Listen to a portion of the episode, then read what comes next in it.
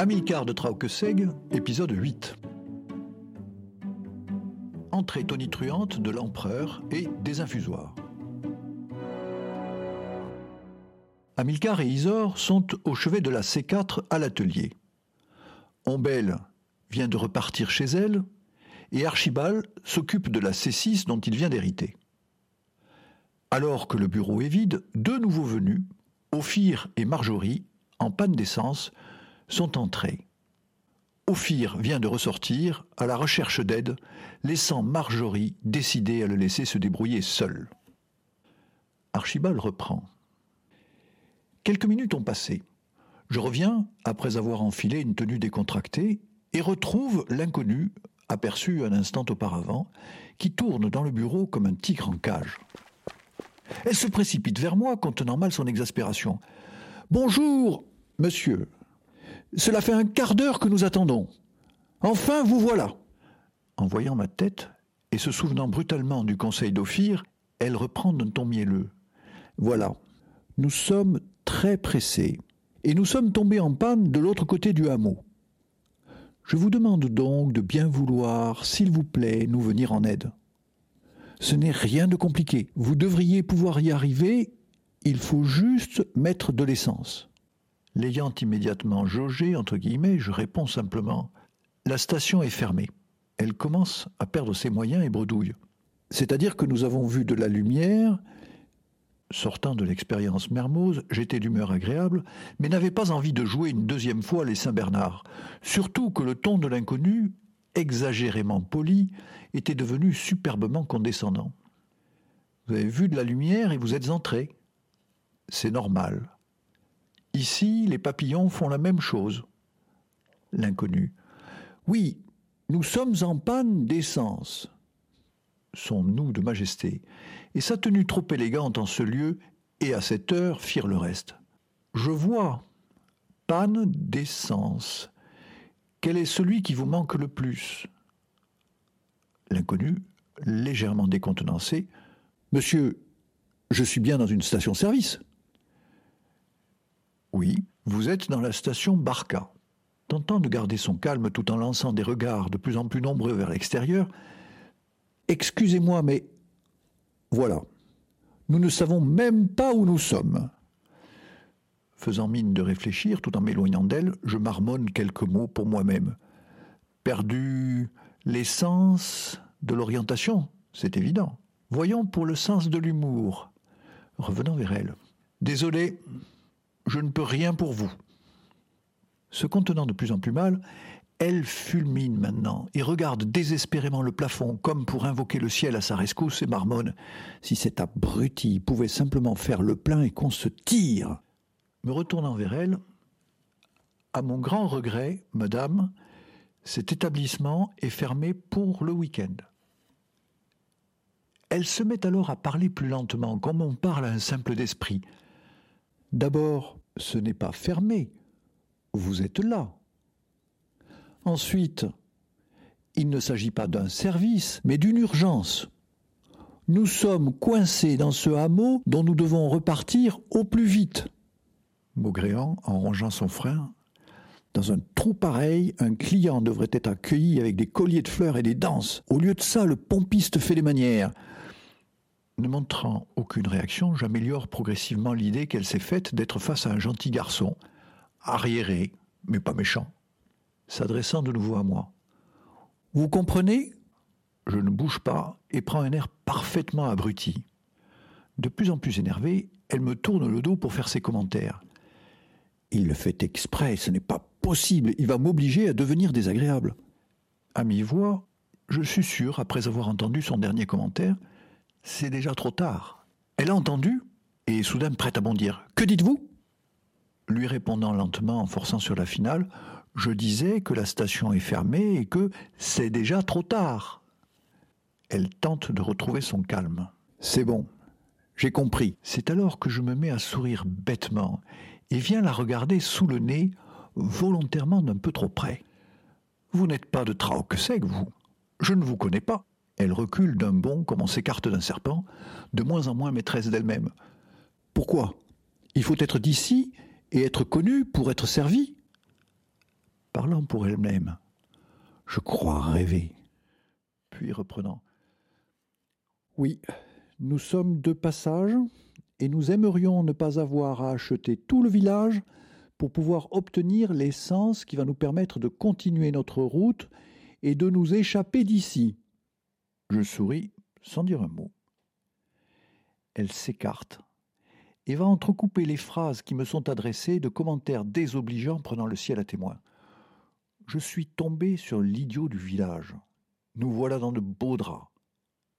À moi. Peut-être pourriez-vous me dire où se trouve le patron? J'en profite pour sourire d'un air de plus en plus niais. Amilcar m'avait appris cette défense pour combattre l'acharnement des petits maîtres. J'y excelle encore. Elle dans un souffle. Rien à faire. Il a le cuit d'un concombre et j'ai envie de lui coller une de ses baffes. Restons calmes et reprenons simplement. À partir de ce moment, elle va faire des efforts désespérés pour mimer ce qu'elle dit. Notre voiture est en panne le jeu m'amuse, et je fais le parfait benet, hochant la tête quand je comprends, et roulant des yeux perdus quand je ne comprends pas. Elle tente de mimer tout en disant Plus d'essence. Zut, il ne comprend pas. Elle a soif. L'air plus saut que nature, je réponds Vous cherchez de l'eau Elle. Mais non, je n'ai pas soif, c'est pour la voiture. De l'eau pour la voiture? Elle se tord les mains, tourne en rond, rythme les mots importants d'un coup de talon. Mais non, la voiture a soif d'essence. Après un court instant, quel guigne, mais il est complètement bouché. Au secours, faisons simple. Elle reformule. Le plein, s'il vous plaît. Je hoche la tête. Super, il comprend. Le front barré d'une ride, je simule un effort intellectuel violent. Super avec ou sans plomb. Elle fait un tour rapide sur elle-même, mais je m'en fous, mon pauvre ami, je ne sais même pas la différence. Me répondant, mettons avec pour elle-même. Ce n'est pas pour ce que ça doit coûter de plus, et si ça lui en mettait dans la cervelle du plomb Pour moi. Je résume donc. La voiture a soif de super avec plomb. Elle reprend espoir et parle maintenant tout haut. C'est bon, jusque-là il a pigé. Maintenant, plus dur. Il faut que je fasse comprendre au concombre qu'il doit mettre l'essence dans un récipient pour pouvoir l'amener jusqu'à la voiture. S'il pouvait au moins arrêter de sourire. Soudain elle craque. Ah non, c'est trop dur. Il est trop parfait. J'abandonne. Je vais chercher Ophir. S'adressant à moi. Restez là. Surtout ne bougez pas. Je reviens. Elle tourne les talons en soliloquant. Il devrait pouvoir extraire de l'essence de ce crétin-là, lui qui sait si bien parler au simple. Je la regarde sortir, comprenant qu'elle n'est pas seule, mais je m'en moque. Hamilcar sera heureux de savoir qu'il a échappé à un sacré numéro, même s'il s'agissait d'une nouvelle preuve de l'existence de son crétinium. Je quitte le bureau et retourne dans la maison à la recherche du casque en cuir bouilli et des lunettes comparables à ceux de Mermoz que m'avait offert Hamilcar pour dignement figurer à côté de lui dans sa cessiste. Archibald interrompt l'enregistrement. À ce moment-là, je suis sur un petit nuage. Sous le coup de l'excitation de pouvoir repartir dans cet équipage, heureux de trouver les parents en pleine forme, amusé par l'aventure de cet Isor qui bouscule notre routine, le week-end s'annonce parfait. De l'échange qui suit, je ne connaissais que des morceaux choisis, dont celui que vous avez déjà entendu. La découverte de l'enregistrement m'a permis plus tard d'en connaître toute la teneur. Le voici. L'enregistrement reprend. Amilcar et Isor viennent d'entrer par la porte de l'atelier dans le bureau vide. En combinaison bleue, ils sont en grande conversation. Hamilcar a la mèche en bataille et le geste ample. Il tutoie maintenant Isor. Je te dis que le sérénion est la plus petite énergie existante. Tu sais, la vibration minimale, l'activité initiale, le plus petit mouvement qui signale le début, les prémices de l'idée. ce qui dans l'Antiquité appartenait encore aux dieux. Cet infime rayonnement qu'on appelle l'inspiration, cette micro-énergie qui relie tout et qui est en tout, celle qui déclenche le premier battement de cœur de l'embryon in utero, qui est à l'origine de cette démangeaison de nature qu'on appelle le printemps, le réveil en douceur du germe de la graine, l'étincelle qui fait naître le brasier. Amilcar cherche une bouteille derrière son comptoir. Isor, qui s'y est accoudé, rétorque. Si cette énergie existe, elle doit pouvoir s'identifier, se mesurer, se décrire. Prenant le ciel à témoin, Amilcar poursuit. Tu es bien une scientifique. Identifier, mesurer, décrire. En science, tout commence par une mesure, mais dans toute mesure, il y a du crétignon. Admettre qu'on ne sait pas n'est pas se tromper. Certaines choses ne se mesurent pas. Il y a même un mot pour ça. Incommensurable profitant d'un bref silence d'Amilcar, qui cherche à illustrer ce dernier mot qu'il trouve manifestement peu explicite. Isor murmure pour elle-même en souriant. Il a raison, le bougre. En mathématiques, la règle est que deux grandeurs sont incommensurables lorsqu'il n'existe pas d'unité permettant de mesurer l'une et l'autre. Le rapport de ces deux grandeurs est alors un nombre irrationnel. Pire, les nombres irrationnels peuvent être transcendants. C'est le cas du nombre pi. C'est fou le charme que peut avoir la polysémie. Amilcar, qui a trouvé, reprend lentement. Tiens, par exemple, dis-moi comment mesurer l'amour maternel. Regarde comment on piétine pour évaluer la douleur, la volupté, le génie ou le poids de l'histoire. Pas facile de définir chaque fois une nouvelle unité et de l'intégrer dans un système général de mesures, cohérent et convertible. Isor, légèrement piqué au vif, objecte On ne peut pas tout mesurer. Pour mesurer, il faut d'abord avoir une idée des limites du phénomène à mesurer. C'est d'ailleurs ce qui le rend mesurable. Pour votre sérénium, votre force élémentaire, on doit pouvoir y arriver. À moins que ce ne soit déjà un élément complexe, pouvant être décomposé en éléments plus simples. Isor s'est maintenant assise près du comptoir et regarde Amilcar préparer des verres tout en lui répondant Décomposer, laisse la nature s'en charger. Elle a tout ce qu'il faut pour le faire. Je suis convaincu que le Sérignon est pur et qu'il ne porte aucune trace des cinq autres éléments. Il lui tend un verre. Goûte-moi ce petit vin. C'est du noix, pas très réglementaire. Interdit même au temps où la firme Amilcar disparaissait mais il a le même effet que le printemps sur les cerisiers. Tout en goûtant, Isor fronce les sourcils. Je ne connaissais pas le Noah qui vaut le détour, mais en revanche, vous n'auriez pas soutiré sa superbe description de l'un des vingt poèmes d'amour de Neruda? Si ma mémoire est bonne, l'un d'entre eux se terminait par Et je voudrais avoir sur toi l'effet du printemps sur les cerisiers? Elle sirote savourant ce moment de connivence si imprévu.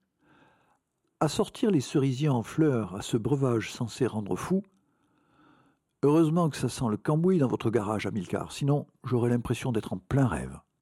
Amilcar vient de prendre une lampée, et après un nouveau claquement de langue ajoute Tu vois, tu doutes? C'est le problème des scientifiques. Ils doutent toujours en voulant comprendre. Un imbécile comme moi, est insensible au doute, parce qu'il est lourdement lesté d'un lot de certitudes, totalement inerte. C'est là le secret de ma force et de mon assurance. Saint-Exupéry parlait déjà de la solide stupidité des généraux. Il n'avait pas tort, j'ai la même. Isor lève son verre et hausse les épaules. Elle regarde à travers la lumière la robe légèrement ambrée du noix et poursuit. Et pourtant, le doute est un sacré frisson. C'est du vertigium, si je reprends votre tableau. Amilcar. Oui, une sorte de fièvre. Les curés ne s'y sont pas trompés. Pour échapper au doute, éviter cette sorte de tremblement, de frisson, de chute, ils ont créé les mystères. Ce n'est même pas une option, c'est monté sur le modèle de série. Quand tu ne comprends pas, c'est tout simplement un mystère. Voilà l'explication facile qui résout le problème et autorise à passer à autre chose. Comme ça, tu peux continuer à croire allègrement, sans rien comprendre et sans avoir besoin d'imaginer. Il propose de resservir Isor qui refuse. Il se resserre. Dans ce monde équilibré, les imbéciles détiennent d'autant plus de certitude qu'ils sont sots. Et les génies, d'autant plus de doutes qu'ils sont intelligents. Isor. C'est votre équilibrium si je commence à comprendre votre système. Amilcar. Pour toi, c'est bien dérisoire. Mon horizon le plus lointain est à la porte de ton jardin, mais à mon âge. J'ai ainsi bâti mon petit monde, ma bulle. De là, je contemple les autres, sans peur et sans reproche, empruntant à la légende de Bayard cette formule parfaite. Tiens, à propos de perfection, je me demande ce que font Ombel et Archie. Montrant la bouteille dont le niveau descend, s'ils n'arrivent pas, nous pourrions allègrement recevoir un sérieux coup de pied de barrique. Isor qui se méfie. Ne vous inquiétez pas pour moi, même si votre noix décoiffe, je me concentre pour vous écouter. Amilcar poursuit sa démonstration. C'est bien ça. Les scientifiques, vous passez votre temps à concentrer ou à diluer, pendant que nous, les simples, on résume ou on élude. Isor saisit la balle au bon. Vous pensez que si je continue à boire ce noix, j'arriverai à diluer ou bien à éluder? Un temps. Parlez-moi plutôt de la création, vous qui ne croyez pas au mystère. Amilcar prend le temps d'avaler une gorgée avant de répondre. Déjà, tu parles de création, ce qui est à ma portée, car cela sous-entend un créateur. La création, pour le garagiste de Traukeseg, c'est une exultation du créateur, et ça n'a rien de mystère. D'ailleurs, certains d'entre vous, les savants, pour s'en sortir sans parler de créateur, ont échafaudé la théorie du Big Bang. Pour corser l'explication, il donne même aujourd'hui une estimation de son infinitésimale durée, prouvant que pour éviter la contradiction, il ne sert à rien d'être exact. Il suffit d'être précis, très précis en l'occurrence. Si, si je dis, cette catastrophe a fait 232 morts, ce qui est faux, personne ne posera de questions. Si je dis, il y a eu environ 200 morts, ce qui est exact, L'un demandera confirmation, l'autre affirmera qu'il a entendu des estimations différentes, le troisième ira chercher un chiffre précis qui deviendra indiscutable. C'est une évidence, il ne sert à rien d'être exact, il suffit d'être précis. Mais revenons à la création. Sans préoccuper est le privilège des hommes. Être douteux par excellence.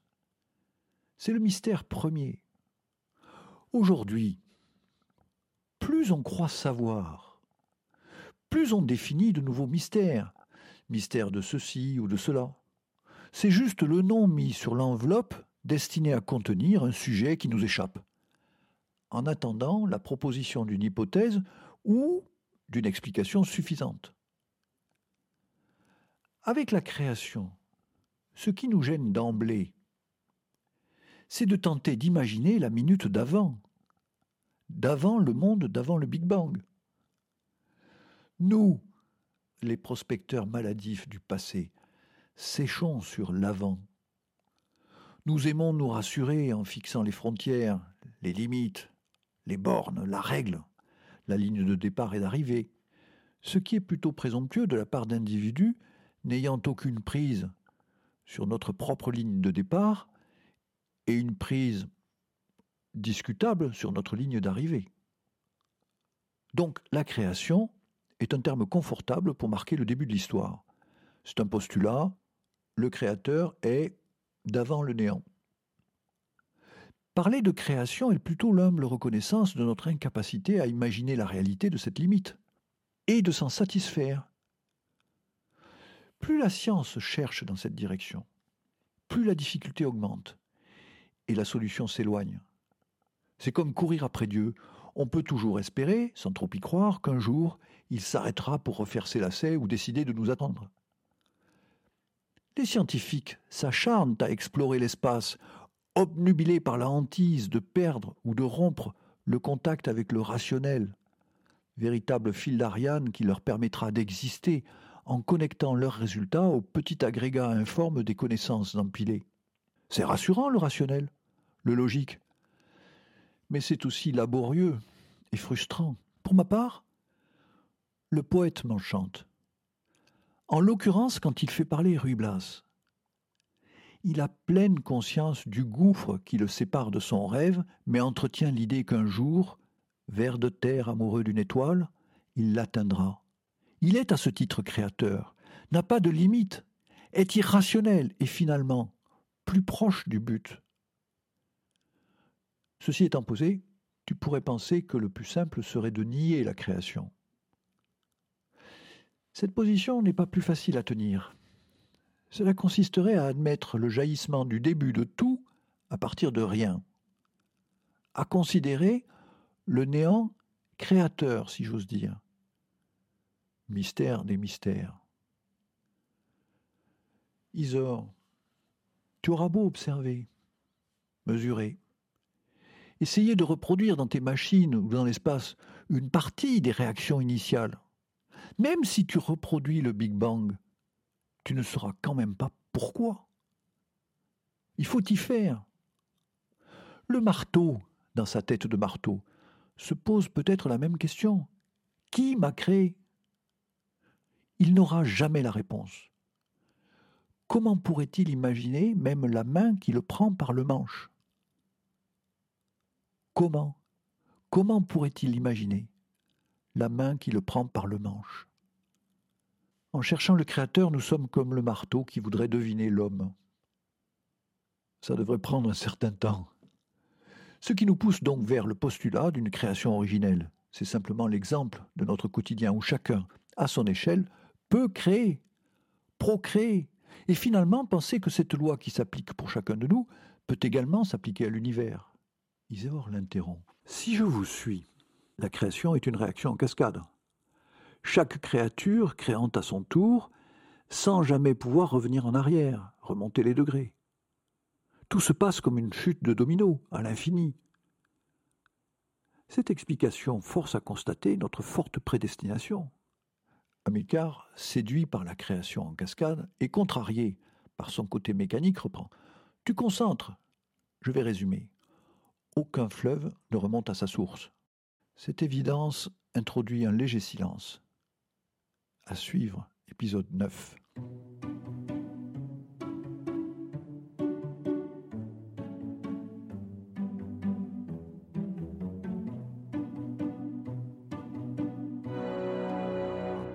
Pour retrouver les autres épisodes d'Amilcar de Trauqueseg, n'hésitez pas à vous abonner sur votre plateforme d'écoute préférée. Et si vous les avez aimés, partagez-les autour de vous.